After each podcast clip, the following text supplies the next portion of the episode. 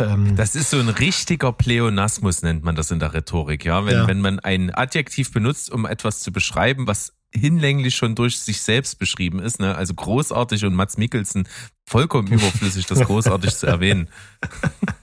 ja.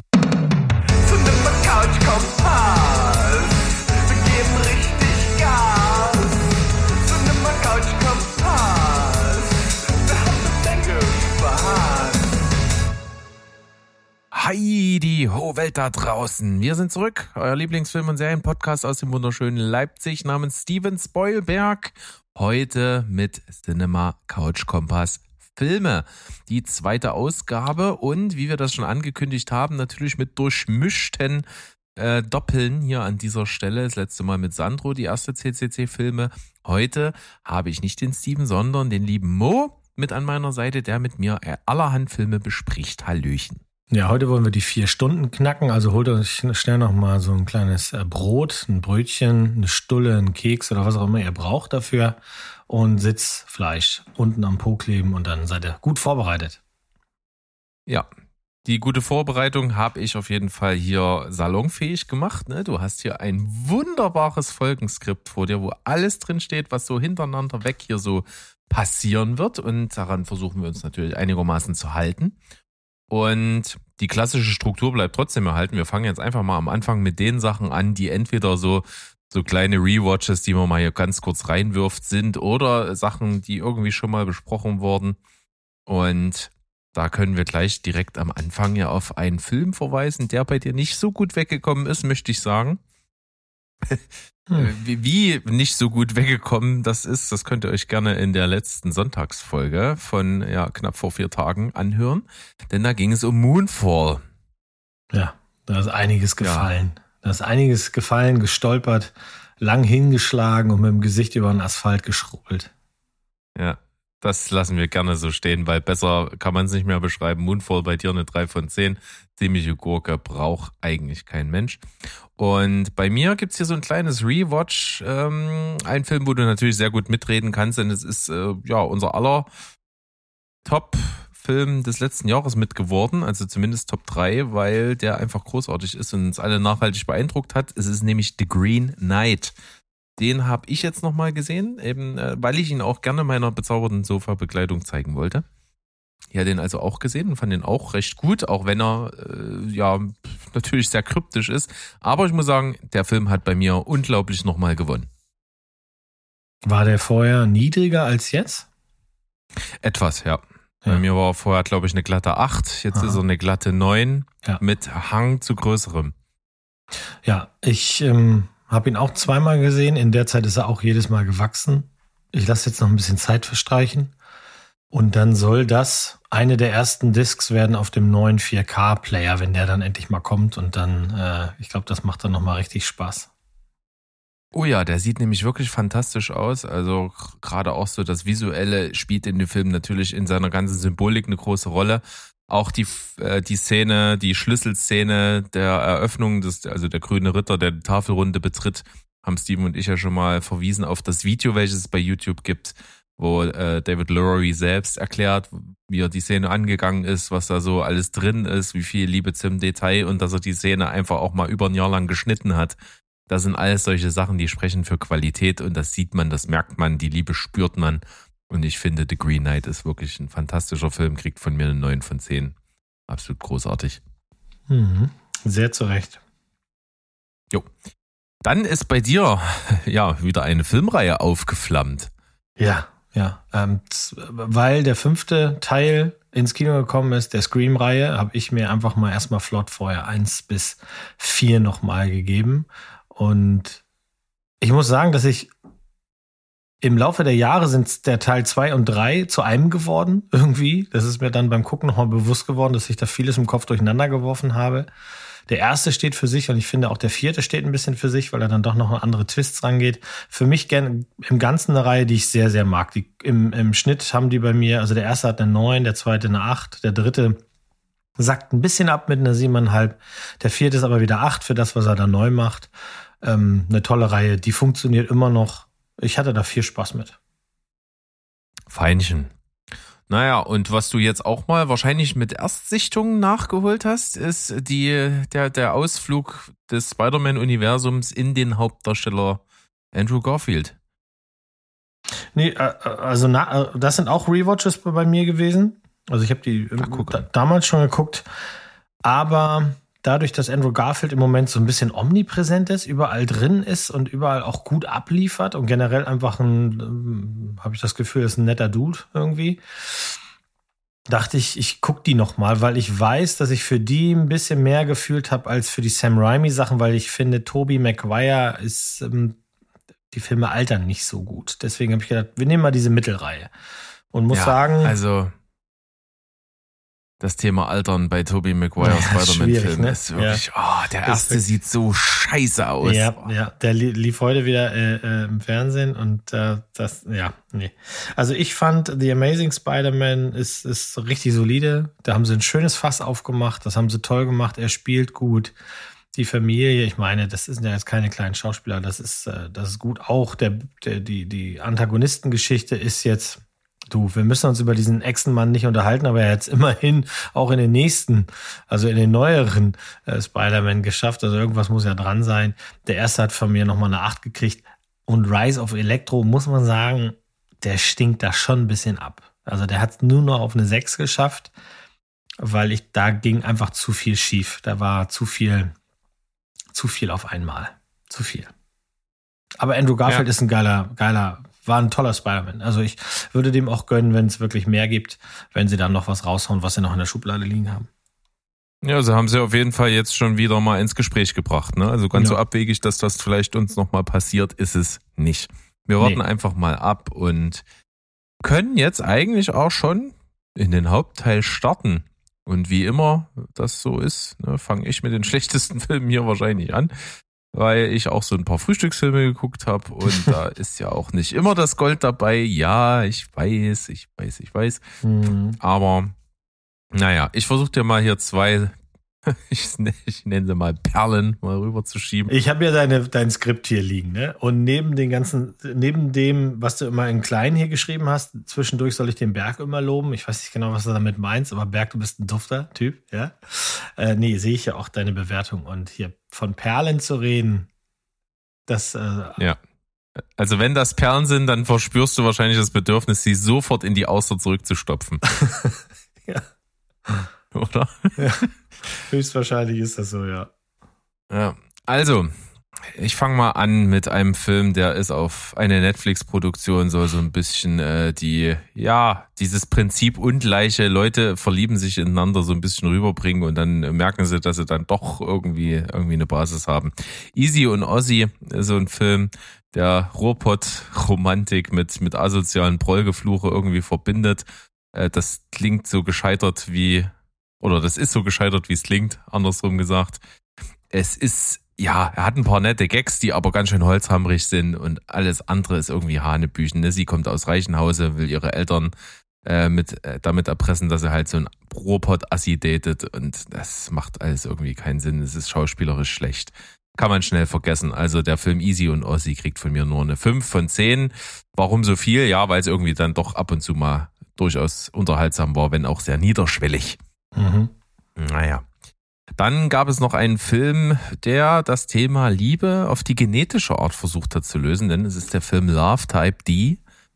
Und da geht es einfach darum, dass es wohl angeblich einen, einen genetischen Defekt gibt, der die Leute teilt in Leute, die andere Leute abservieren und die abserviert werden.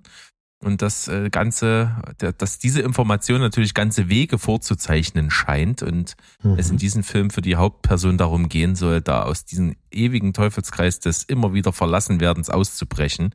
Denn da gibt es irgendwie angeblich ein Heilmittel. Das Blöde an dem Film ist jetzt wirklich, dass er einfach äh, sehr, sehr wenig Budget offensichtlich hatte. Ne? Wenn sie dann also ihren Laptop aufschlägt und äh, auf der Rückseite des Laptops eine angebissene Birne ist, dann weißt du schon, okay, das Product Placement wollte nicht. Mhm. Naja. Hm. Trotzdem ziemlich solide gemacht dafür, dass es so ein Billo-Streifen ist und ich fand die Hauptdarstellerin recht cool, auch wenn allesamt irgendwie recht unbekannt sind. Äh, ist es ein Durchschnittsfilm, hat ein paar gute Aspekte, ist aber insgesamt sehr nichtssagend. Also Love Type D auch nur 5 von 10. Ja, und das ist keine Perlen. Ich kürze das mal Nein. ab, ne? Gut. Gehen wir ganz schnell zu dir rüber. Was hast du uns so Schönes noch mitgebracht? Ja. Ich fange mal an mit dem zweiten zuerst an, weil der einfach niedriger bewertet ist, wenn er auch in der Reihe an zweite Stelle kommt. Ich habe mir den norwegischen Katastrophenfilm Das große Beben angeschaut, The Quake. Das ist eine, wenn man so will, eine Fortsetzung des Films The Wave. Über den rede ich dann gleich nochmal, weil bei mir kommt es dann auch im Doppel. The Quake ja, norwegischer Film, da wissen wir schon, da sind keine 50 Millionen reingegangen. Und wenn ich dann sage, da, da, da geht's halt eben auch um ähm, Erdbeben, da kann man sich vorstellen, dass das nicht la Roland Eller Emmerich sehr groß ist, sondern eher alles klein gehalten.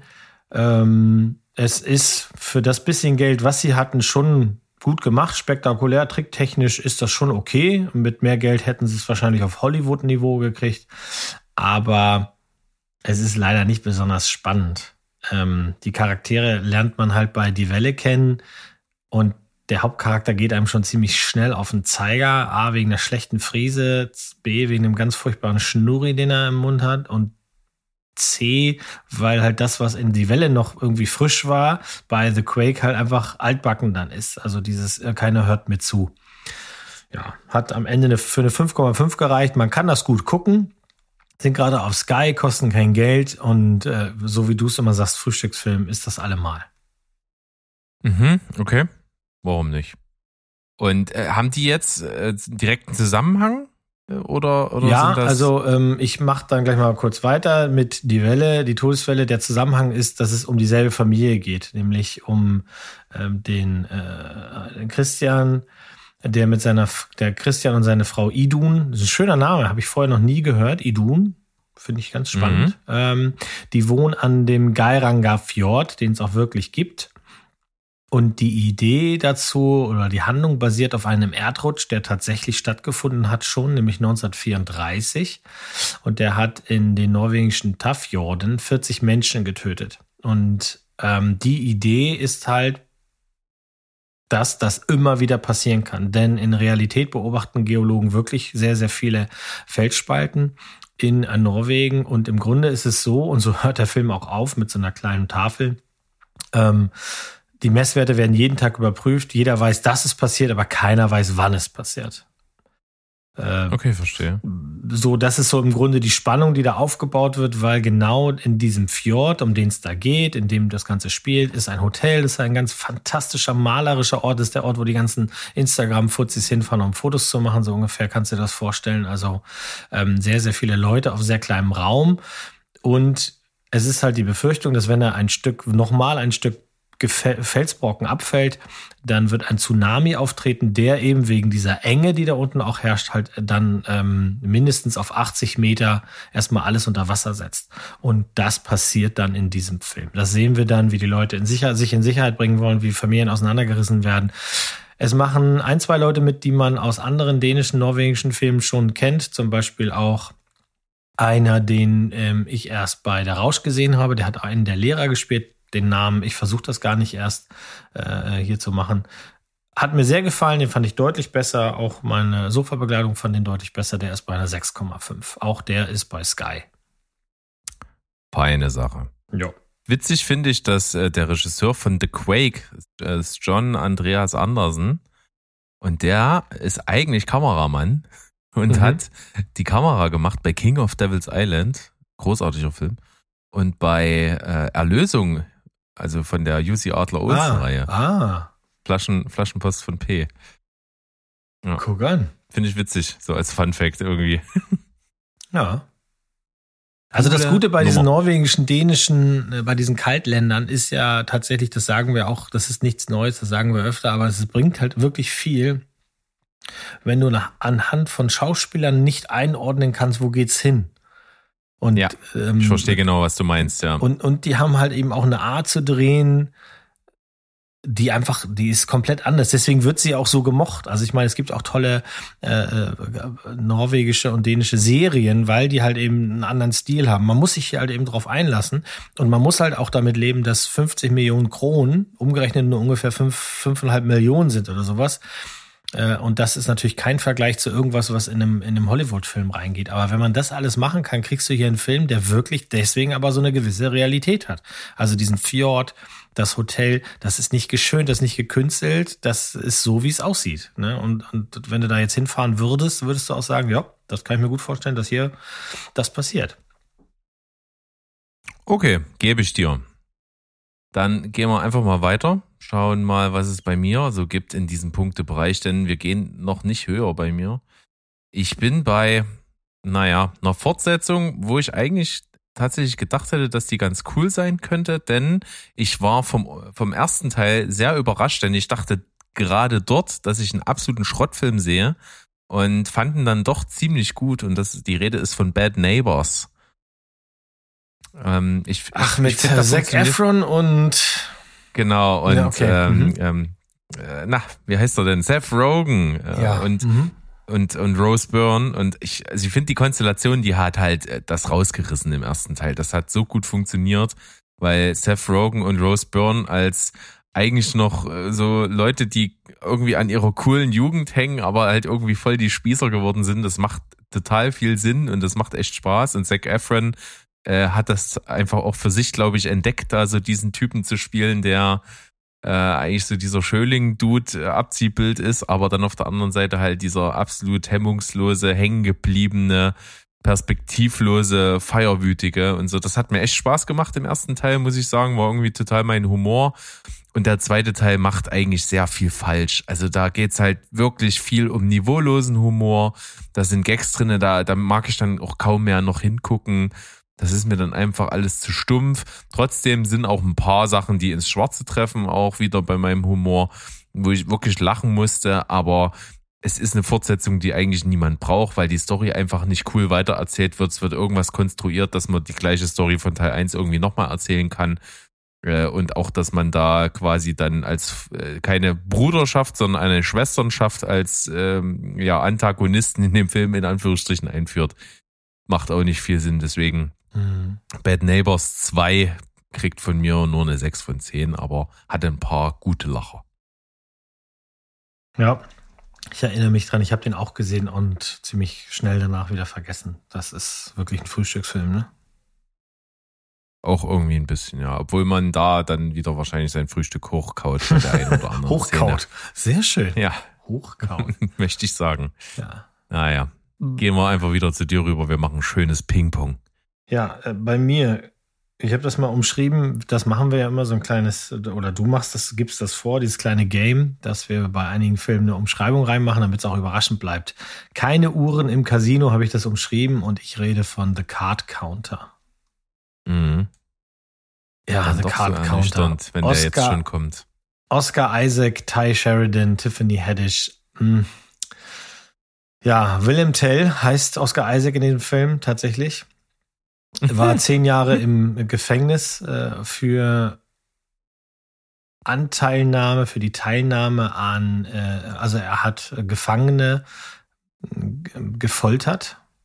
Ähm, das ist auch etwas, mit dem er immer noch kämpft. Und während er im Gefängnis ist, aber also vorher war er so quasi freiberuflich bei der Army, so wie man das kennt. Ne? Die haben, die haben dann ihre ganzen Läger aufgebaut, wo sie die, die vermeintlichen äh, Terroristen hatten und da hat er halt ordentlich mitgemischt. Also in den zehn Jahren im Gefängnis lernt er Karten zählen und kommt dann wieder raus aus dem äh, und möchte eigentlich durch das Kartenzählen sich so ein, so ein Einkommen sichern. Er zieht also durch die Casinos und, und äh, spielt ein bisschen, hat da seine ganzen Kontakte, spielt auch richtiges Poker, verdient auch immer wieder und ist so ein Low-Level. Also Low-Life, er, er macht nichts Schlimmes, er ist sehr, sehr stringent, hat ganz wenig in seinem Leben und lebt eigentlich fürs, fürs Kartenspielen.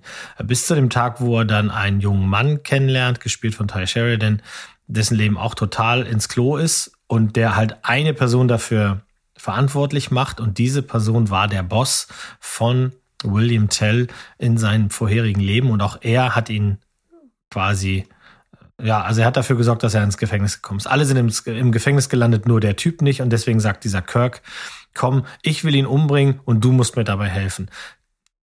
Oscar Isaac verfällt dann irgendwie in dieses Szenario, dass er dem Jungen helfen will und verhindern will, dass der Typ umgebracht wird. Parallel wird da von Tiffany Haddish angesprochen, dass ähm, er, sie möchte, dass er mehr Poker spielt und das Ganze ist dann so ein Hin und Her. Das ist Drama, weil Tell ist halt von den Geistern der, der Vergangenheit immer wieder hin und her geschüttelt. Und das Ding ist ein Slowburner, das halt nie, ja, es ist eigentlich ein Slowburner, das nie, in Fe äh, nie, Feuer fängt.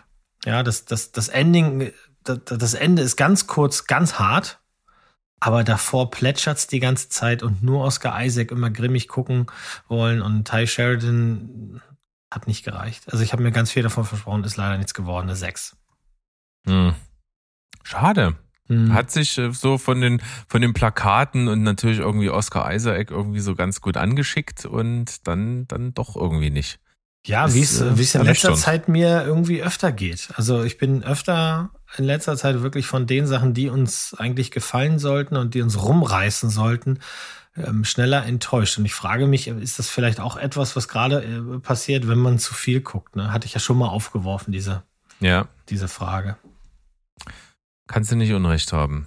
Naja, ich versuche mich dann doch aber auch immer mal an so Sachen, die jetzt eben nicht so im absoluten kollektiven Bewusstsein sind, sondern äh, manchmal versuche ich auch mal was. Und diesen Film, den ich jetzt habe, den habe ich bei Amazon 99 Cent mal mit abgegriffen und bin da eigentlich durch äh, Margaret Qualley draufgekommen, die ja die Hauptrolle spielt in der Serie Made, die ich also in der letzten CCC-Serie sehr, sehr hoch gelobt habe. Mhm. Vollkommen zu Recht. Und sie ist auch echt fantastisch. Ich merke auch immer so jetzt dadurch, dass ich ein bisschen mehr Sachen mit ihr gesehen habe, auch so ihre Facetten so ein bisschen zu schätzen. Und die spielt sie halt in dem Film, den ich jetzt habe, aus. Und zwar heißt der Film ganz schrecklich wieder im Deutschen Mein Jahr in New York. Heißt der, heißt im Original My, ähm, My Salinger Year. Mhm. Und ja. das spielt auf äh, J.D. Salinger an, der den Fänger im Roggen geschrieben hat. Mhm. Und äh, Grunde genommen ist, habe ich das hier umschrieben mit der Teufel schreibt Bücher, ne, in Anlehnung an der Teufel trägt Prada, dann ist es im Grunde genommen eine ähnliche Story. Sie ist ambitioniert, hat irgendwas mit Literatur studiert, geht nach New York und will eigentlich nicht mehr studieren, irgendwelche Texte von anderen Leuten analysieren, sondern sie möchte eigentlich gerne schreiben, Schriftstellerin werden und sowas und fängt dann in einer Agentur an und diese Agentur verlegt, so- also versucht die Bücher und Geschichten von den unter Vertrag genommenen äh, Schriftstellern irgendwo an den Mann zu bringen, sei es eben das Buch zu verlegen äh, oder zu an Verlage zu verkaufen oder eben dann in, in äh, Kurzgeschichten abzudrucken in Magazinen und solche Geschichten. Und da ist Sigourney Weaver die Chefin, die ist auch so ein bisschen kalt und die wirft sie halt auch da so ins kalte Wasser und gibt ihr erstmal nur so Scheißaufgaben und sowas. Also die Geschichte kann man sich an zwei Händen abzählen, wie das so abläuft. Und das ist alles irgendwie nur nett. Es ist nett und sie spielt das toll und irgendwie ist die Geschichte ganz cool, weil die dann auch auf diesen Schriftsteller, der so wie so ein Eremit lebt und, und den niemand irgendwie ansprechen darf, irgendwie so ein, so ein Mysterium drumherum baut. Aber irgendwie stimmt da nichts. Ne? Der Film ist halt so komplett highlightlos, höhepunktslos, passiert nichts. Es plätschert und dann ist aber auch zu viel Story da, die erzählt wird. Also so richtig rund ist das Ding nicht. Das Einzige, was das ein bisschen heraushebt aus dem Mittelmaß, ist eben Margaret Qualley, die wirklich toll ist, die eine ganz natürliche Art hat, hier zu spielen und äh, ihre Ausstrahlung zu nutzen. Deswegen bekommt eben mein Jahr in New York sechs von zehn von mir. Ja, holt mich nicht richtig ab. Nee, würde mich auch wundern. ja, was mich auch nicht so richtig abgeholt hat, und das ist traurig, weil da habe ich mich drüber gefreut, als ich gelesen habe, dass der Film kommt, ist das neue Werk von ähm, Guillermo del Toro, Nightmare Alley. Mhm.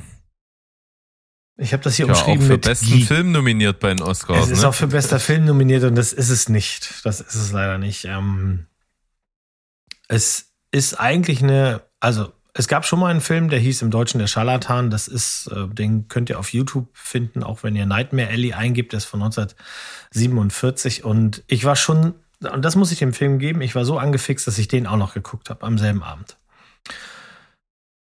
man es gibt viele Szenen, die sind sehr identisch und es gibt viele Sachen, die sind, äh, so habe ich jetzt nachgelesen, näher am Buch, auch was die Grauslichkeit angeht. Denn ein äh, Guillermo del Toro lässt es sich nicht nehmen, am Ende schon noch ganz schön reinzuhauen. Und es gibt schon so, so ein, zwei Gore-Momente in dem ganzen Ding. Die Geschichte ist ja von, äh, also die Geschichte handelt von einem Typen, der, wir sehen ihn am Anfang, dass er in einem ziemlich runtergekommenen Haus äh, lebt oder bei dem, äh, an einem Bett hängt, auf dem ein Toter zu liegen scheint und er brennt das Haus ab. Also es ist so eine Szene, die man so interpretieren könnte wie, aha, okay, da ist offensichtlich vielleicht sein Vater gestorben oder seine Mutter oder irgendwer sonst, der ihm nah war und jetzt hält ihn da nichts mehr, denn als nächstes heuert er bei einem Wanderjahrmarkt an. Das Ganze spielt in einer Zeit, in der Wanderjahrmärkte noch mit den sogenannten Freaks und Geeks ausgekommen ist und der Geek, das ist also ein eigentlich ein Mensch, der aber nach außen so, äh, so wird es den Leuten suggeriert, unmenschlich ist. Ja, also der, der, der in dem Fall zum Beispiel hühnerroh ist. Ja, also ist ein, ein Verwahrloster, ein Wilder, so wird er da so quasi äh, äh, gezeigt. Und das wird später im Film nochmal wichtig, deswegen ist der erste ganze Teil der Handlung spielt auch auf diesem Jahrmarkt, wo der Hauptcharakter Stanton halt merkt, er hat irgendwie ein Fable dafür und er hat ein Händchen dafür, da mitzumachen. Er lässt sich Tricks beibringen und ist dann ganz gut als Wahrsager. Natürlich alles nicht echt, sondern mit Tricks.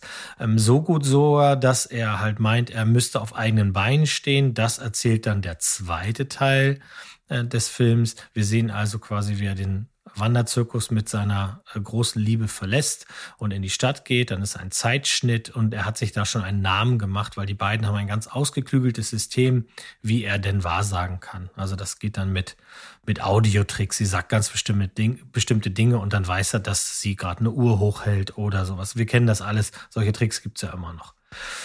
Ähm, er verdient sehr, sehr viel Geld und er wird gierig.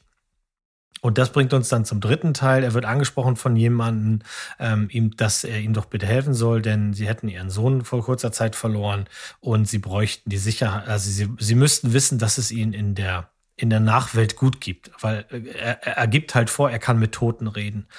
Und er überschreitet eine ganz wichtige Grenze. Normalerweise geben sie sich nach der Show offen. Also sie gehen zu jemandem hin und sagen, ich habe dir zwar in der Show das und das vorhergesagt, aber das ist nicht wahr, ich kann das nicht. Das ist so ein Code, den es wohl gab damals. Und er tut das halt eben nicht, sondern er behauptet auch im Privaten, dass er mit den Toten reden kann und hell sehen kann.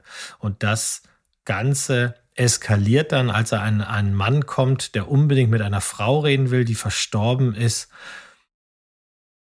Und dieser Mann ist halt einfach gefährlich. Das ist alles es endet nachher im absoluten Desaster und das ist toll gedreht. Die Kostüme sind spitze. Ich meine, Bradley Cooper, Kate Blanchett, Willem, Defoe, Defoe. Tony Collette, Richard Jenkins, den ich ja wirklich, wirklich liebe, ne? Äh, auch Ron Perlman, Rooney Mara. Also vom Cast her ist das hier Hallo, ja, das geht nach vorne. Ist ja klar, wenn, wenn der Herr ruft, dann kommen die alle zum Spielen. Mein Problem ist, er ist sehr langsam. Dadurch, dass sich sehr auf diese drei, drei Ebenen da geredet wird, mit 150 Minuten kam er mir wirklich eine gute halbe Stunde zu, zu lang vor. Es passiert eine ganze Zeit lang zu wenig, so dass die Spannung so ein bisschen verloren geht, obwohl sie da ist. Ähm, ist nicht gut geschnitten. Und dann eskaliert es so schnell und so doll. Und das Ende ist dann so eine Eins zu eins von dem alten Film, dass ich sagen muss, ich war am Ende wirklich äh, enttäuscht. Also bei mir hat es für nicht mehr als für eine 7 gereicht, leider. Das ist ja immerhin noch etwas und ich muss einfach mal sagen, ich habe ja den Trailer einmal gesehen im Kino. Da wusste ich vorher nicht, dass es diesen Film gibt und worum es da geht und sowas. Also es war ganz überraschend. Und dann dachte ich beim Trailer erst, vor allen Dingen natürlich auch wegen der Star Power und den wirklich coolen Look, wie du sagst, dachte ich erst, ey, geil irgendwie so. Und dann habe ich aber schon während des Trailers gemerkt, erstens ist der Trailer selber schon zu lang gewesen, der unglaublich viel Handlung reingepresst hat. Da dachte ich mir, okay, das wird sicherlich irgendwie ein Mhm. total konfuser, viel zu langer Film, was er anscheinend ja auch irgendwie ist. Und dann hatte ich irgendwie schon so ein schlechtes Gefühl wie, oh, das hat irgendwie nicht geklappt. Also der hat mich gar nicht so richtig abholen können, obwohl er eigentlich mich total angesprochen hat auf den ersten Blick. Ja, ja. Ja, also ich mag ja diese Filme, die dann, die, die sich auch so viel Mühe geben mit der Location, mit dem ganzen Look und das ist toll. Und, und, und die Story an sich ist auch gut. Also die ist, die ist weird und die ist auch die ist, die ist böse und, und wie es dann ausgeht, ist auch nur konsequent, ja.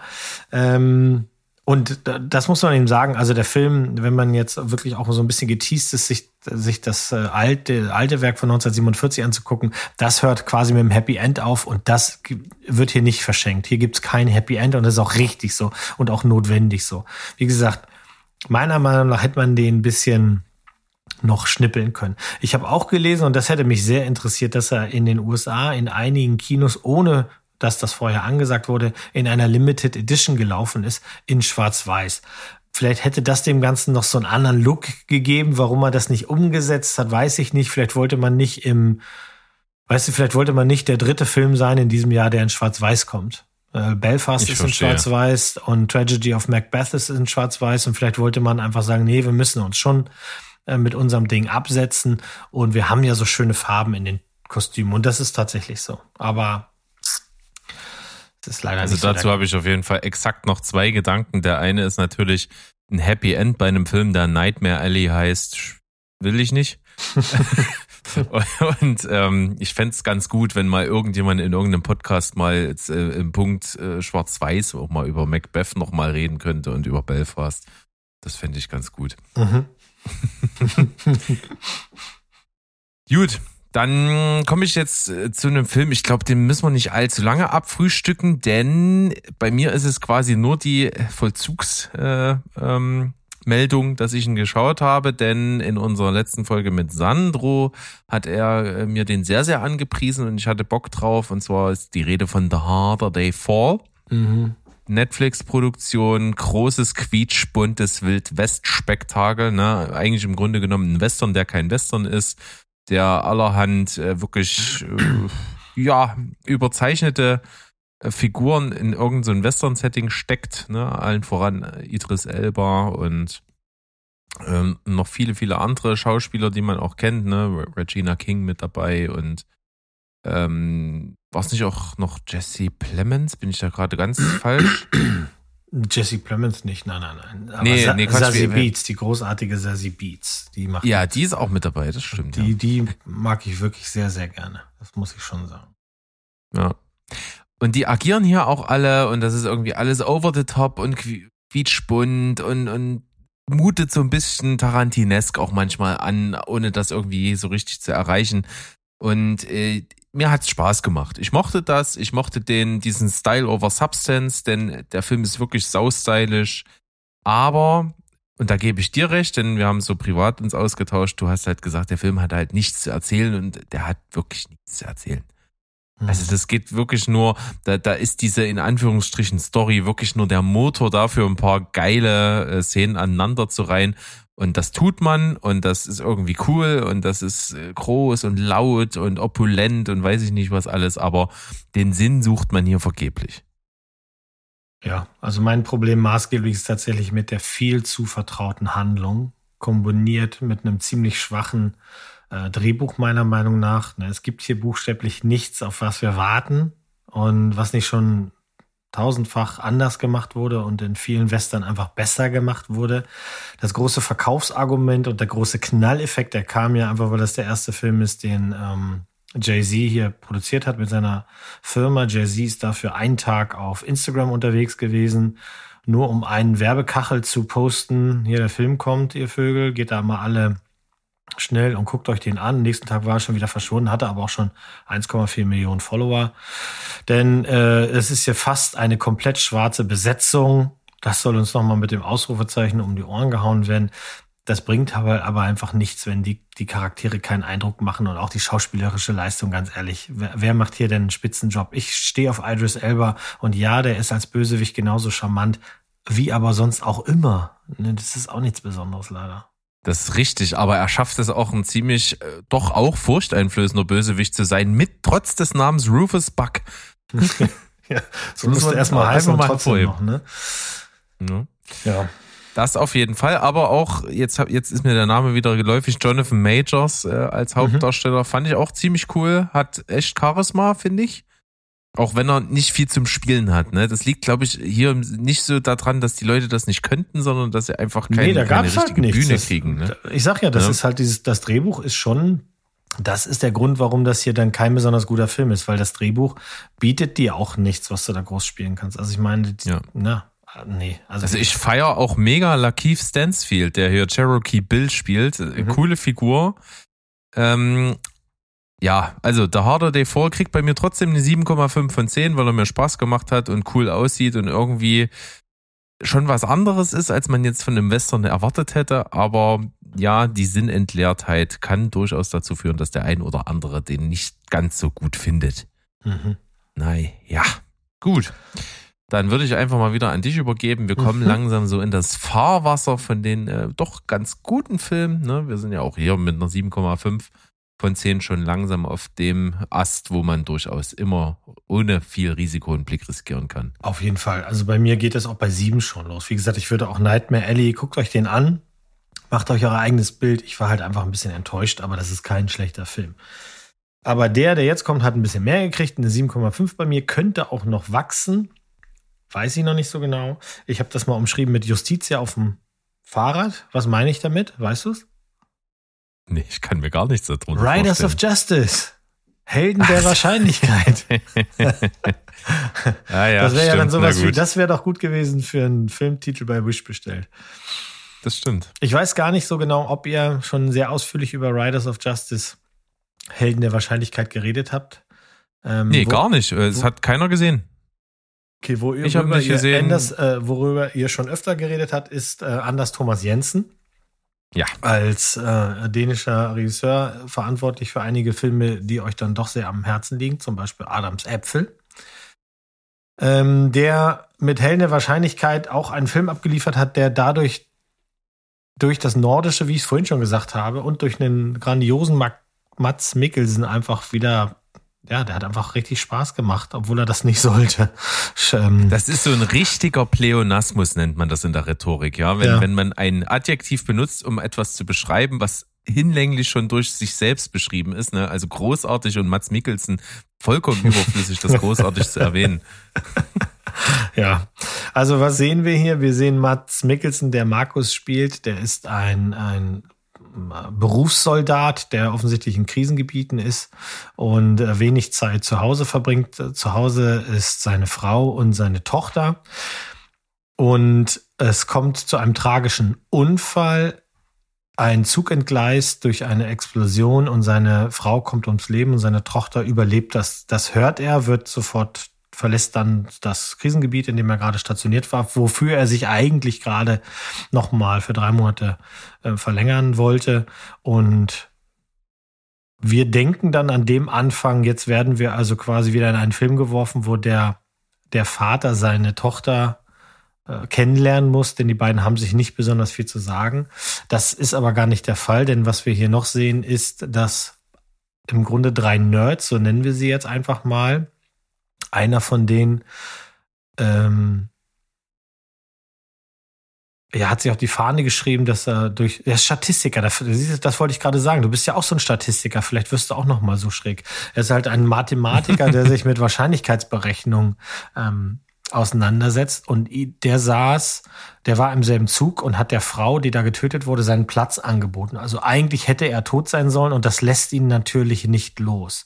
Im Leben auch eine gebeutete äh, Person, ähm, kriegt er das nicht mehr aus dem Kopf und fängt an, mit einem Programm, das er mit einem Kollegen zusammen entwickelt hat, die Wahrscheinlichkeit zu berechnen und kommt dann dahinter, dass das kein Zufall, kein Unfall gewesen sein kann.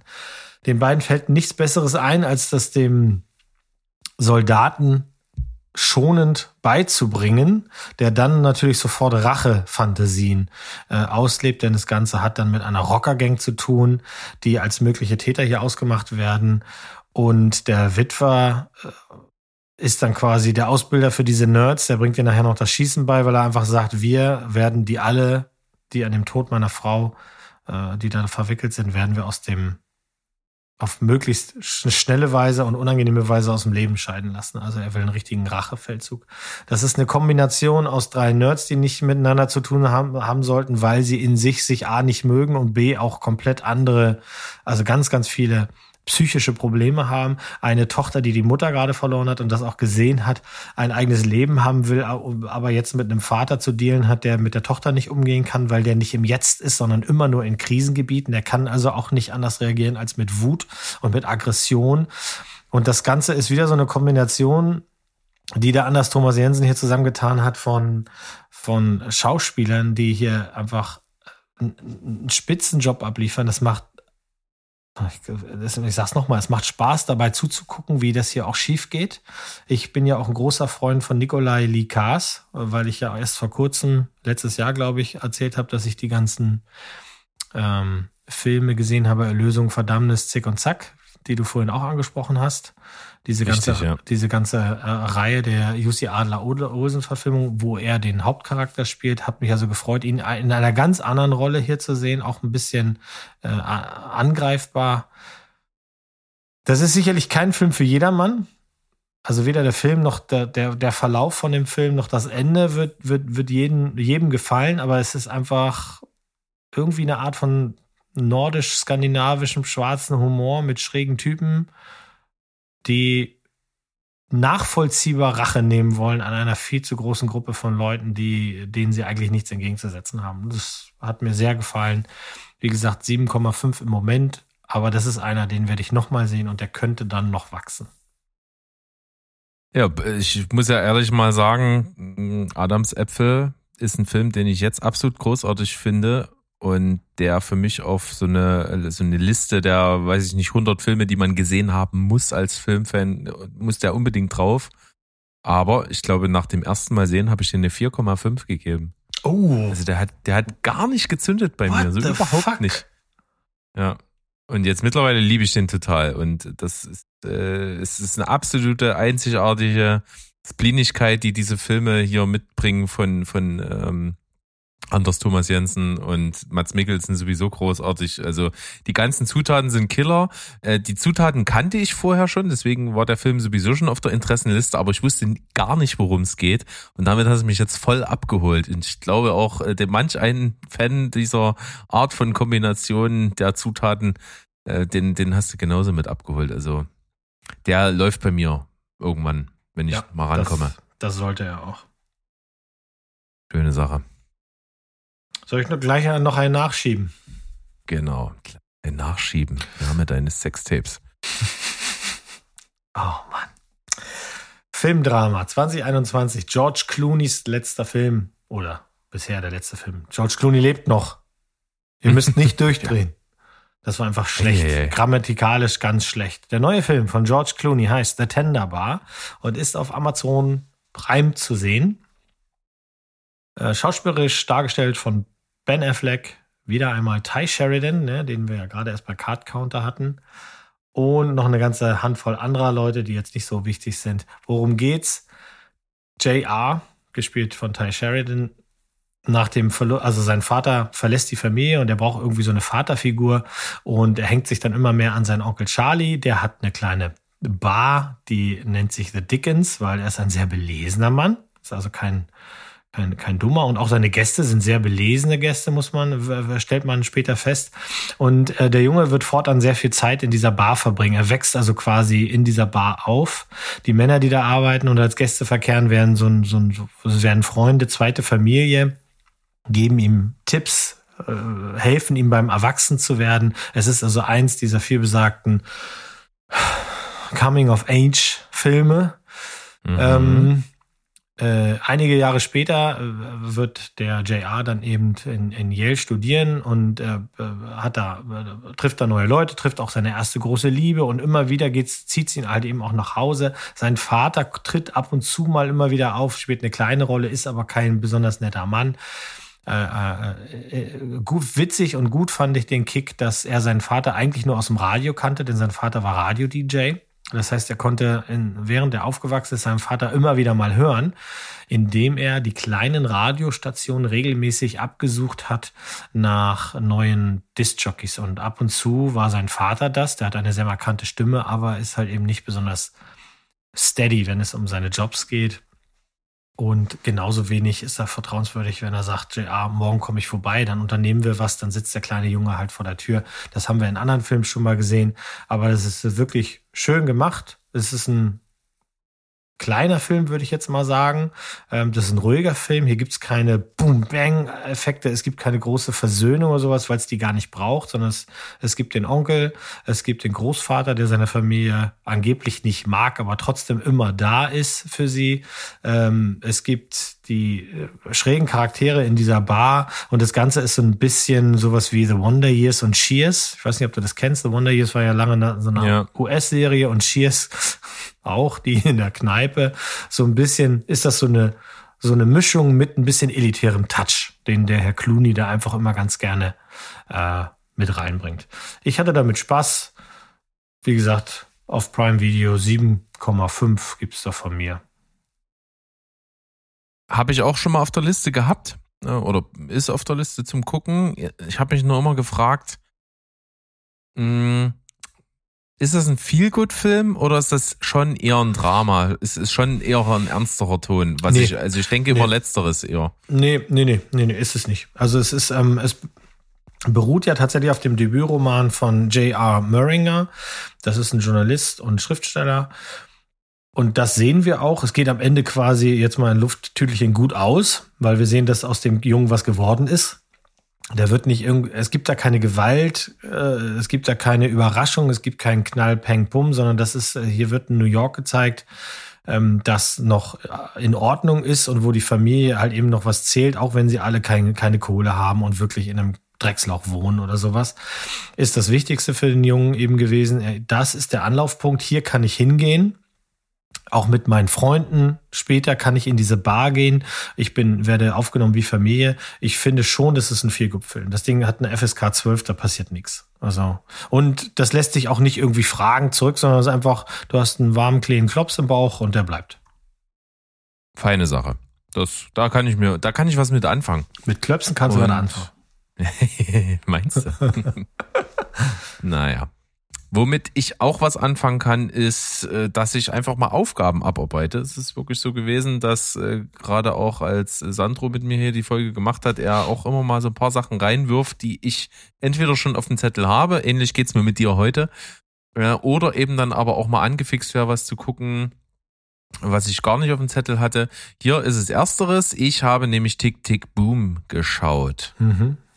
Und der ist tatsächlich, Gott sei Dank, das gewesen, was ich erwartet hatte. Ne? Dass es einfach ein Musical-Film ist, der mich anspricht. Das ist, glaube ich, nicht so einfach. Ne? Es gibt solche und solche. Und wir beide teilen ja auch durchaus ein Trauma in Bezug auf Sweeney Todd. ja, weil das so sneaky um die Ecke gekommen ist. Keiner sagt, dass das ein Musical ist. Niemand hat das gesagt. Niemand hat das gewusst. Nein. Das war ein geheimes Komplott. Naja, ja. Tick, Tick, Boom. Aber hier ein Musicalfilm, mit dem ich durchaus was anfangen kann. Das liegt natürlich auch daran, dass die Musik durchaus sehr modern ist. Es ist ja rock, rockig, poppig. Ähm, natürlich im typischen Musical-Stil, aber es ist jetzt nicht so ausufernd, dass man nicht irgendwie eine Songstruktur erkennt. Und das finde ich dann immer so ein bisschen anstrengend. Aber hier sind es wirklich Songs, die auch einfach so im Radio laufen könnten. Andrew Garfield haben wir wieder am Start, wie du schon sagst, ein bisschen überpräsent, aber vollkommen zu Recht, denn cooler Dude, macht Spaß äh, und der macht hier einen unglaublich guten Job in dem Film. Ist zu Recht, würde ich sagen, mit einer Oscar-Nominierung bedacht worden dafür. Und äh, was soll ich sagen? Das ist ein rundum gelungener, guter Film. Tolle Schauspieler, ähm, die Geschichte, die erzählt wird, sogar ist auch sehr interessant äh, auf wahren Begebenheiten. Das ist wieder so ein Beispiel dafür, dass man manchmal auch äh, Geschichten aus dem Leben nicht dramaturgisch aufhübschen muss, um sie unterhaltsam zu gestalten. Das ist hier ein, also ähnlich der Fall. Und äh, so kreativ wie die Musik ist auch der Film gemacht und deswegen kriegt Tick Tick Boom von mir 7,5 von 10. Großer Spaß, tolle Musik, fetzt. Ja, das ist auch noch auf meiner To-Do-Liste. Er hätte es heute fast geschafft, geguckt zu werden. Aber ich musste Jackass gucken. Wieso musstest du Jackass gucken? Ich verstehe das bis jetzt noch Das, nicht. dann kann ich dir nochmal die Sonntagsfolge ans Herz legen, da wirst du das verstehen. Ja, da, da habe ich es auch schon nicht verstanden. Soll ich es dir nochmal erklären? Dann machen Ja, wir ich, hier ich mal verstehe so- noch nicht so ganz. eine Podcast äh, redest du vom Redest du vom allerersten Jackass oder Nee, ich vom, habe einfach Jackass äh, 3 neuesten? geguckt. Ich habe Jackass 3 geguckt, denn, denn die Jackass-Filme, die, die kriegen halt so eine, eine 5 oder so. Das kannst du mal machen, aber eigentlich spulst du auch die ganz ekligen Sachen vor. Und ähm, ich habe halt den Jackass 3 geguckt und vielleicht verstehst du jetzt, was ich da gesagt habe. Ansonsten kann ich Ja, dir auch nicht okay. mehr helfen.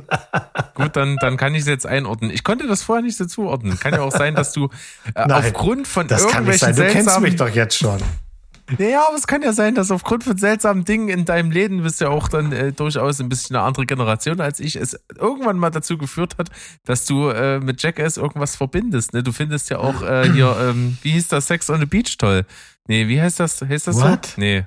Was ist denn? Doch Sex on the Nee, Beach. das ist Ich- nicht- äh, Die Heißt das Sex on the. Beach? Ja. Ah, furchtbar. Grausam. Also da bin ich aus dem Großartig. Kino rausgegangen, weil ich Großartig. Angst hatte, dass mein Gehirn Schäden davon trägt. Großartig. Aber du hast doch die Serie vorher nicht gesehen, deswegen hast du keine Liebe für die Charaktere und Ah. ja, für den das Unfug. ist korrekt. Und die Tanzszene Das im ist- Club ist immer noch großartig. Also, Hör doch auf. anyway, Naja. kommen wir zu was anderem. Und nun zu etwas komplett anderem. Ich habe eine 8 mitgebracht noch. Ähm, ich habe das mal umschrieben mit der Streik der breiten Schultern. Und das ist, das ist dann jetzt hier quasi wörtlich, weil das sind alle, alles ganz große Schränke. Der neue Film von Rick Roman Vaughn heißt National Champions. Jetzt sagt dir wahrscheinlich weder das eine noch das andere was. Wenn ich dir aber sage, dass derselbe Mensch schon so Knallerfilme gemacht hat wie Greenland und Angel Has Fallen, Mhm. dann kannst du vielleicht den ähm, Regisseur so ein bisschen einschätzen und der Film National Champions ist was komplett anderes. Das ist nämlich ein Sportfilm ohne Sport. Es geht um die, also die Handlung ist folgende. Drei Tage vor dem größten Spiel des Jahres treten einige der Spieler einer College-Football-Mannschaft in den Streik, um sich für eine gerechtere Bezahlung für alle stark zu machen. Das ist die Idee, das ist die Geschichte. College-Fußball in den USA ist ein Riesending. Das ist eine Geldmaschine, die die jedes Jahr mehrere Milliarden Dollar umsetzt. Das ist nie weit entfernt von dem, was richtige Footballmannschaften umsetzen. Das, da kommen auch die großen Stars dann immer her. Und der Film war für mich halt insofern was Neues, als dass ich eben nicht wusste und auf diese, diese Tatsache auch nicht hingewiesen wurde, dass beim College-Fußball zwar Millionen und Milliarden gemacht werden, dass die Spieler selber, weil sie eben College-Studenten sind, nicht als angestellte Spieler gelten, sondern ähm, sie werden nicht richtig bezahlt. Sie kriegen ihre Ausbildung, sie kriegen auch Unterkunft und sie kriegen auch Geld für, für Essen und Leben. Denen geht's also nicht schlecht. Aber sie haben ja genau dieselben Dramen zu erleben wie die echten Spieler. Das heißt, auch da kann einer verletzt ausscheiden, vielleicht sogar danach nicht mehr spielen. Und dafür gibt's halt eben kein Geld. Sie sind nicht versichert. Und darum geht's in diesem Film. Es geht einigen nicht schnell genug, dass sich da was ändert. Und sie entscheiden sich dafür, drei Tage vor dem größten Sportevent in dieser äh, in diesem Sport eben zu streiken. Und das ist sehr spannend gedreht, muss ich sagen. Ich fand das sehr spannend. Einige fanden das ein bisschen öde, denn das meiste davon findet tatsächlich in einem Hotel nur statt. Wir sehen also kein einziges Spiel. Wir sehen nur aus der Entfernung irgendwann mal äh, so ein bisschen äh, das Stadion. Ansonsten findet alles in diesem Hotel statt.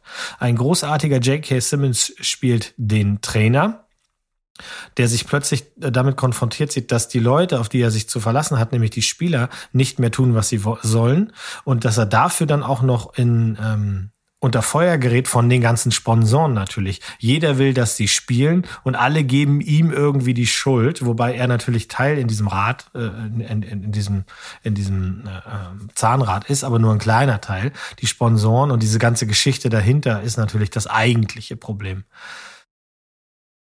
Ähm, jetzt habe ich mich am Anfang dabei ertappt, dass ich gedacht habe, du, wenn das jetzt die ganze Zeit so weitergeht, dass ja einfach sich, sich breitschulterige Typen darüber unterhalten, das ist nicht fair, das ist nicht fair und sie laufen von Hotelzimmer zu Hotelzimmer, dann wird das öde.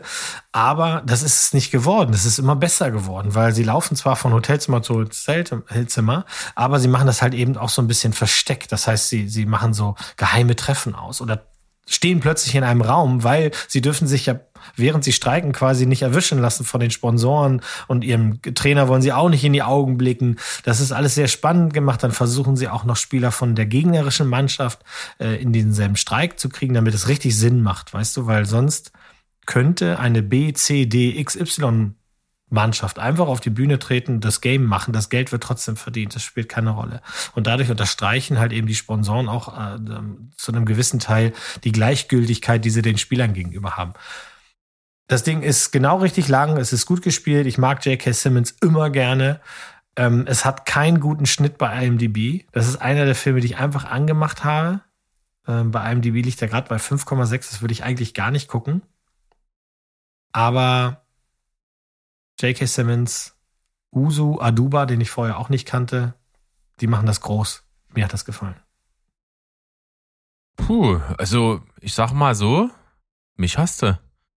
Also das ist so ein Film, wenn du mir den erzählst, dann denk, dann kann das wirklich so ein Hit and Miss werden. Ne? Ich kann mir vorstellen, dass das ein geiler Film ist. Ich kann mir aber auch vorstellen, wie du sagst, wie manche Menschen äh, denken dann, dass das ein stinklangweiliges Ding ist. Also extrem spannend und ich habe hier so nebenbei mal so geguckt, mir so ein paar Daten angeschaut. Übrigens, Uso Aduba ist doch eine Frau, oder? Weil du hast gerade irgendwie Ach so, ja, ja, ja, ja, ja. Ist, das, die ist ähm, nämlich die ist bekannt aus, äh, als aus, Crazy Eyes aus. Genau, ähm, genau. Und es hat ganz lange gedauert, dass ich die, dass ich, dass ich die, die zum Beispiel wurde zum Teil sehr, sehr kritisiert. Habe ich mir so ein paar Kritiken durchgelesen, dass Leute sagen, ja immer, wenn die im, im, wenn die eine Szene hat, dann dreht die durch. Ähm, dann habe ich mir gedacht, also ihr habt sie A nie als Crazy Eyes gesehen, ähm, sonst würde ich das nicht in dieses Verhältnis setzen. Aber B, sie hat eine Rolle, in der sie sehr energisch auftreten muss. Und das erklärt sie auch und das rechtfertigt sie auch. Und dann sagt sie auch, und das rechtfertigt alles, was ich tue. Und das ist es auch. Sie ist so, sie ist so imposant in den ganzen Szenen. Ich mochte das. Das hat auch für mich Sinn ergeben. Ähm, Timothy Oliphant hat eine kleine Rolle also auch die kleinen Rollen sind, sind, äh, sind, sind hier wirklich gut, gut besetzt. Also ja, wenn ich dich hab, brauche ich dir das ja nicht noch weiter verkaufen. Ähm, dann, genau. Dann guck das bitte. Aber ich will einmal kurz gucken. Ich wollte mir den Namen merken von dem das. Stephen James ist das. Stephen James ist das. Ähm, der spielt quasi den, den, der auf die ganze Idee kommt, dass man das nicht mehr mitmachen kann, zusammen mit Alexander Ludwig. Das ist ein kanadischer Schauspieler, den haben wir auch schon mal gesehen in einigen Filmen, aber nie so in diesen ganzen großen Dingern, außer als Kato in den Hunger Games. Da könnte man ihn herkennen. Die beiden ja. sind quasi die beiden, die es an dies, dies starten. Stephen James äh, als der, der eigentlich schon gemacht ist, denn er hat schon einen Vertrag beim großen ähm, Football Club, aber der andere, sein Kumpel halt eben nicht. Und ja, also ich fand den gut. Ich kann den nur, nur, ich weiß nicht, wo der jetzt aktuell läuft, aber ähm, National Champions einfach mal auch irgendwo hinkritzeln und irgendwann kommt er. Feine Sache. Feine. Ja, werde ich tun. Dann äh, würde ich sagen, wir werden einfach mal uns selber gerecht, denn wie ich das schon so, so suffisant angedeutet habe, reden wir jetzt über zwei Schwarz-Weiß-Filme. Und ähm, natürlich ging es in diesem Podcast schon um The Tragedy of Macbeth. Aber natürlich aus einer Perspektive von Sandro. Und zu dem Zeitpunkt hatte ich den noch gar nicht gesehen und du warst einfach nicht in der Folge. Deswegen ja. finde ich es eigentlich ganz spannend, dass wir nochmal hier so kurz drüber reden, weil wir haben durchaus ja auch Gefühle und Gedanken dazu. Wir haben Gefühle. Und ja, es gibt nicht nur Hunger in unserer Welt, sondern es gibt auch echte Gefühle. Und äh, das kann The Tragedy of Macbeth tatsächlich auslösen. Ich hatte so ein bisschen in unserem, äh, ich weiß gar nicht, ob ich es on air gesagt habe oder nur in unserem privaten Gespräch, spielt jetzt auch wenig Rolle. Es ist auf jeden Fall so gewesen, dass ich den Film angefangen habe zu schauen und gar nicht bereit war dafür. Es war mir einfach mhm. viel zu anstrengend. Das meiste ist äh, nahe, ich weiß nicht, ob es Original, Originaltext ist oder einfach nur in dieser Sprache, aber es ist auf jeden Fall so, dass du fast über jeden Satz irgendwie so ein bisschen nachdenken musst, bis du ihn verstanden hast. Äh, das kann natürlich den Zuschauer äh, durchaus äh, überfordern. Äh, es ist auch ein fordernder Film. Zweifelsohne, ne? Du musst Bock drauf haben und du musst das wollen und du musst auch dafür ein bisschen arbeiten. Aber wie bei den meisten Filmen ist das so und zahlt sich auch absolut aus. Es ist ein Kunstwerk. Ja, also es ist wirklich ein Kunstwerk. Er sieht fantastisch aus. Ich finde, der hat auch den richtigen Ton, denn äh, er erzählt ja die bekannte Geschichte von Macbeth und äh, bekanntermaßen ja einfach ein Bühnenstück. Und der Film man könnte ja alles Mögliche inszenieren. Man könnte versuchen, die Handlung irgendwie re real anzusiedeln und das dann da reinzusetzen und sowas. Aber der Film macht das gar nicht. Der Film zeigt uns wie so eine Art äh, Theaterstück auf Kulissen im luftleeren Raum, möchte ich mal sagen. Und das finde ich so spannend. Ne, der Film zeigt, sagt einfach hier, ich zeige euch, wie Leute das Theaterstück spielen. Ne, das wird ja auch immer wieder so äh, durch dieses Lampenklicken, wenn das Spotlight angeht und so, halt wird, wird ja diese Ebene gebrochen, dass du einen Film siehst, sondern du weißt, okay, das ist eine Inszenierung, das ist was Theatermäßiges, aber irgendwie auch nicht so wie auf einer Bühne, sondern es ist halt irgendwie so, so, so künstlich kreiert und das äh, sind ja diese minimalistischen Kulissen mit diesen mit diesen einfachen Schwarz-Weiß-Schattenspiel und so. Das ist alles großartig. Das wirkt alles surreal und irgendwie aus aus aus der Realität gerissen zugleich. Und das finde ich finde ich richtig fantastisch. Denzel Washington spielt fantastisch. Frances McDormand ist äh, absolut Killer in dem Film. Also ihre erste so richtige Szene, wo sie so sich aufs Bett legt und dann so so nach dem Motto, ja, kommt, komm und holt mich, ich bin verdorben, das finde ich äh, Wahnsinn. Ähm, Im Deutschen die Synchronstimme von Katharina Thalbach, äh, die die Hexen spricht, ist fantastisch, kriege ich gleich am Anfang schon Gänsehaut. Mhm. Also der Film hat ganz, ganz viel, was ich richtig fantastisch fand. Ja, so geht's mir ja auch. Ich habe das ja auch in unserem privaten Chat und sowas schon geschrieben. Ich äh, habe schon viel Shakespeare gelesen, hab, fand das früher halt einfach schön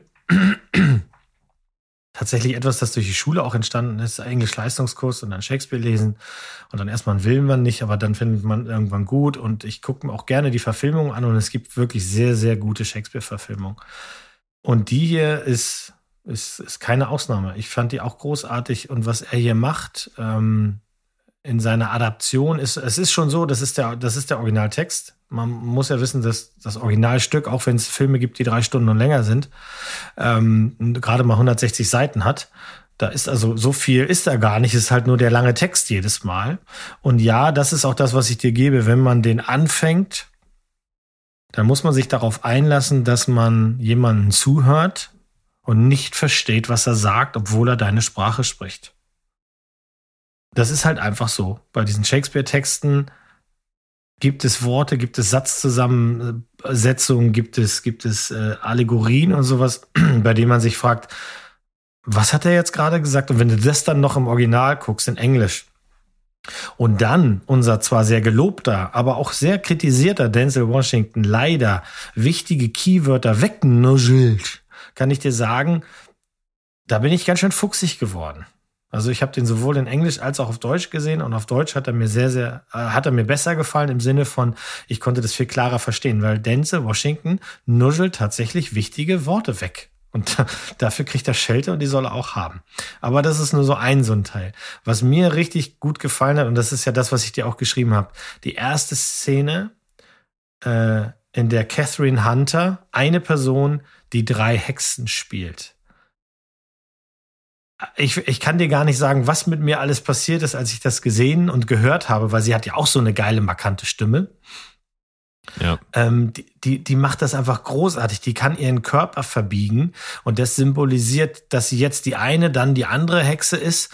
Ähm, dann spricht sie halt diese einleitenden Worte und auch wenn die dann auf, also wenn, wenn, wenn die, die auf die Hexen treffen und sie dann ihr quasi ihre, ihre den Hauptsatz sagt, also ihre Prophezeiung los wird, wie das, wie das gemacht ist, dass sie erst drei ist, dann sind es eine, diese Flugfahrten, das, was du gesagt hast, dass du auch immer das Gefühl hast, du bist auf einer Bühne, aber du bist auch irgendwie draußen, irgendwie im Wald, du bist irgendwie mittendrin. Ähm, das hat mich total weggeblasen. Und das Schwarz-Weiß ist tot, das ist geil, das ist super crisp, das ist, das sieht super aus, wie ich finde. Dieses ganze Bühnending stehe ich ja sowieso drauf, habe ich ja schon gesagt. Deswegen mag ich ja auch den Frankenstein von Kenneth Brenner so gerne, weil der halt eben auch so viel Bühnentheatralik drin hat. Und die Freiheiten, die sich ähm, äh, Joel Cohen hier genommen hat, finde ich, die sind alle voll in Ordnung. Jeder nimmt sich die Freiheit, Macbeth ein bisschen anders zu inszenieren und auch ein bisschen zu verändern. Das hat er auch gemacht, in ganz, ja, also auch in maßgeblichen Punkten. Aber ich finde, für eine neue Generation Leute, die das, die sich das Stück angucken, ähm, macht das Sinn. Das ist jetzt ein paar Sachen, die sind einfach klarer, als sie es im Stück eigentlich sind. Ja, also auch so ein paar Shots sind einfach atemberaubend, ist ja auch für die beste Kamera bei den Oscars nominiert. Und ich finde vor allen Dingen, äh, fand ich interessant, dass ich habe ja erwähnt, dass so dieses Schattenspiel halt sehr, sehr klar ist. Ne? Du hast sehr st einfache, starke geometrische Formen aus den Kulissen selbst, ne? so Torbögen mhm. und sowas, die dann einen gewissen Schatten werfen, die dann auch sich so geometrisch äh, so mit, mit Flucht und wo das hinläuft und so, dann so auf dem Bildschirm verteilt. Und das ist total beeindruckend. Und was ich noch geiler fand, ist, dass sie das nicht nur mit Licht gemacht haben, sondern teilweise Schatten einfach aufgemalt haben. Mhm. Das finde ich so abgefahren. Dadurch kriegt das so diesen ganz starken Kontrast zwischen Licht und Schatten und Geometrie. Äh, und es, es sieht fantastisch aus. Und dann gibt's auch irgendwo so einen Shot, wie ich glaube, ja, Frances McDormand als Lady Macbeth, die steht dann auf so einer Klippe und das wird so außen Gebäude raus durch so einen Bogen äh, gefilmt. Das sieht so geil aus. Also könnte ich mir ins, äh, ins Wohnzimmer hängen. Mhm. Also ist echt äh, fantastisch. Ja, also der macht Spaß. Der ist nicht einfach, aber du, man wird, wie du gesagt hast, man wird, man wird belohnt dafür. Das ist eine tolle neue Version davon. Und beim Sandro hat das ja einiges ausgelöst. Der ist ja dann gleich losgegangen, hat sich noch ein, zwei andere Fassungen davon angeguckt. Es gibt diverse Verfilmungen. Es gibt die klassischen. Es gibt auch äh, neuerliche, also nicht nur diese hier, sondern es gibt noch, noch ein, zwei andere Versionen, die im Jetzt spielen. Ähm, und wenn ein Film sowas auch schafft, dann ist das ja auch toll, finde ich. Schöne Sache. Also The Tragedy of Macbeth oder wie er im Deutschen heißt, Macbeth, warum auch immer. Ne, man hätte einfach den Namen können und dann kannst du den mhm. von allen anderen Verfilmungen mhm. unterscheiden. Mhm. Sei es drum. Bei mir 8,5 von 10, weil er natürlich auch doch auch recht anstrengend ist. Ne? Das darf man nicht außer Acht lassen. Ja. Aber also bei mir es sieht fantastisch momentan, aus. Bei mir ist er momentan schon bei einer 9 und könnte sogar noch die 10 knacken. Also mhm. da, ich, ich stehe auf den Shit, aber das ist auch so ein Ding. Ich habe das schon so oft, äh, diese, diese Shakespeare-Geschichten und so. Ich habe da einfach ein Faible für. Fragt mich nicht, warum ist so. Coole Sache. Naja, dann darfst du gerne hier das hm. Finale einläuten. Wir kommen nochmal mit Schwarz-Weiß um die Ecke. Ja. Und das Coole ist, ich habe von dem Film zwar gehört, dass es ihn gibt und wer den gemacht hat, aber ich habe keine Ahnung, worum es geht. Und deswegen bin ich umso gespannter. Ja, wieder Schwarz-Weiß und wieder ein schöner Film. Ähm, von dem war, wusste ich auch noch gar nicht so lange, dass es den gibt. Aber ich habe ihn ja schon mehrfach heute genannt, Kenneth Brenner. Äh, das ist tatsächlich ein Filmemacher, dessen Werk ich eigentlich durchweg gut finde. Also ich kann mich jetzt gar nicht so richtig erinnern, ob er schon mal Schrott abgeliefert hat. Müsste ich mir seine Filmografie angucken, aber äh, das können wir dann nachmachen. Heute würde ich dann ganz gerne euch darauf hinweisen, dass Belfast zu Recht als einer der besten Filme äh, genannt wird in dieser Liste, wenn wir dann nochmal auf diese Oscar-Liste zu sprechen kommen wollen. Äh, Räusper, Räusper. Ähm, sieben Nominierungen, darunter bester Film, beste Regie, bestes Originaldrehbuch. Das ist schon mal ein guter Indikator dafür, dass er tatsächlich eine Chance hätte, weil das sind ganz gute. Aber es spielt auch gar keine Rolle. Es ist einfach ein schöner Film. Der neunjährige Buddy äh, ist ein ganz normaler Junge, der draußen spielt mit den ganzen anderen Kindern. Das Ganze spielt Ende der 60er, 1969 ähm, in Belfast.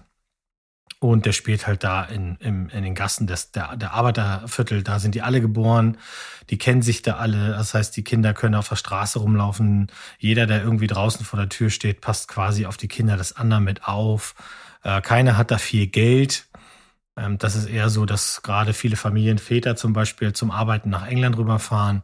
Da ist die Bezahlung eben besser und dann immer wieder mal hin und her pendeln. Und so bestreiten die da ihr Leben. Und dann kommt es in einer Nacht zum ersten oder zu einem der ersten Umbrüche, die später den Nordirland-Konflikt eben dann also als Nordirland-Konflikt in die Geschichtsbücher eingehen werden, nämlich die Kämpfe der Protestanten gegen die äh, Katholiken, einer der längsten Bürgerkriege, wenn wir das mal so nennen wollen, die es da gab. Und das wird dann Thema, nämlich die, die, die kleine Straße, in der der Buddy lebt, äh, wird dann plötzlich von den Bewohnern der Straße verbarrikadiert, weil sie in einer Nacht alle angegriffen werden. Und das ändert natürlich so ein bisschen die Szenerie. Plötzlich fliegen der Hubschrauber rum, plötzlich kommen mehr Polizei, plötzlich kommen Soldaten. Aber trotzdem geht das normale Leben weiter, auch mit den Problemen, die das hatte. Also die Eltern von Buddy sind eigentlich ganz furchtbar ineinander verliebt, aber sie zerbröckeln halt daran, dass der Mann immer wieder nach England fährt und die, die, die, die Frau mit der Erziehung quasi allein gelassen wird von, von dem Buddy und seinem etwas älteren Bruder. Und das ist im Grunde die, die Geschichte, die dann das ist kein Spoiler, äh, am Ende, ja, also es gibt für die Familie nachher nur ein Ende, denn sie können mit ihren Kindern nicht im Kriegsgebiet bleiben, das ist ganz klar. Das heißt, der Film hört damit auf, dass sie nach, nach England äh, eben weggehen und wir, wir sehen halt, was macht das mit diesem Buddy, was macht das mit seiner Familie, was macht das mit den Eltern, mit den Großeltern. Äh, Judy Dench spielt hier die Oma. Ähm, Kieran Hinz spielt den Oper und ich habe keine Ahnung, ob ich den Namen richtig ausspreche. Das ist ein Nordire, äh, äh, ein, ein, ja, ein irischer Name. Weiß ich nicht, ob ich das richtig mache. Auch bei der, äh, das fand ich ganz witzig. Ich habe heute mehrfach gehört, dass die Miss Balfi auf jeden Fall nominiert hätte werden sollen oder nominiert ist für einen Oscar. Keiner sagt ihren Vornamen, weil das auch so ein schwieriger irischer Name ist. Ähm, das fand ich eigentlich ganz charmant. Äh, das ist auch so ein kleiner Film, so ähnlich wie vorhin The Tender Bar. Nur, dass der hier mit dem Schwarz-Weiß und mit dem Setting, in dem sie sind. Und dass das im Grunde eigentlich eine traurige Geschichte ist, weil das hat ja, ne, Nordirland hat ja lange, lange darunter gelitten, was sie da, die Menschen sich da gegenseitig angetan haben. Ähm, kommt das trotzdem ein bisschen wie so ein Feel-Good-Movie rüber, weil du halt siehst, trotz in all dem ist trotzdem Hoffnung. Alle halten zusammen. Und ja, die wollen da alle äh, am allerliebsten auch sterben, aber sie wollen natürlich nicht dafür sterben, um da zu sterben, wenn du verstehst, was ich meine. Also ne, ja. der, der, die Leute, die kämpfen müssen, die, die, die wollen auch kämpfen. Und es ist halt eben so, dass ähm, der Vater äh, ein gestandener junger Mann ist und der, dem dann einfach vorgeworfen wird, du musst dich jetzt entscheiden, du musst jetzt eine Seite einnehmen. Und sie nehmen eben keine Seite an. Sie sind Protestanten in einem katholischen Viertel. Sie, sie lieben alle Leute, die da sind und sie werden geliebt und deswegen wollen sie keine Seite ergreifen. Und das setzt vor allem dem Vater natürlich furchtbar zu und deswegen muss er quasi die Flucht ergreifen und es ist halt nur eine, äh, eine logische Konsequenz, dass entweder er es alleine tut und die Familie zerbricht oder sie gehen zusammen. Ne? Und der junge äh, Schauspieler, der Nachwuchsschauspieler heißt Jude Hill, der spielt den neunjährigen Buddy. Ey, den finde ich super. Also für, einen für Kinderdarsteller, äh, der so viel, trotzdem so viel Text hat, so viel Zeit hat, äh, auch seine erste Liebe dann da uns zeigt und sowas. Ne? Ähm, die Eltern werden gespielt von Janie Dornan und wie gesagt, diese Kate, Catriona Balfi. Ich mochte die alle, alle, alle gerne und der, der Film ist mit knapp 100 Minuten, genauso lang wie er sein sollte. Das ist ja heutzutage auch schon so eine Kunst, dass er nicht mehr erzählt, als er muss. In super schwarz-weiß fängt toll an, so farbig. Das Belfast von jetzt äh, mit den Häusern, mit den kleinen Häuserschluchten, die es immer noch gibt, großen Hafengebiete und dann geht die Kamera auf so eine Graffiti beschmierte Wand, da ist ein großes äh, Mural drauf gemalt und dann geht die Kamera über diese Mauer und plötzlich bist du in dem Schwarz-Weiß 1969 drinne. Das ist ein richtig schöner Effekt. Und am Ende kommt das halt eben nochmal zurück, dass man Belfast im Jetzt sieht.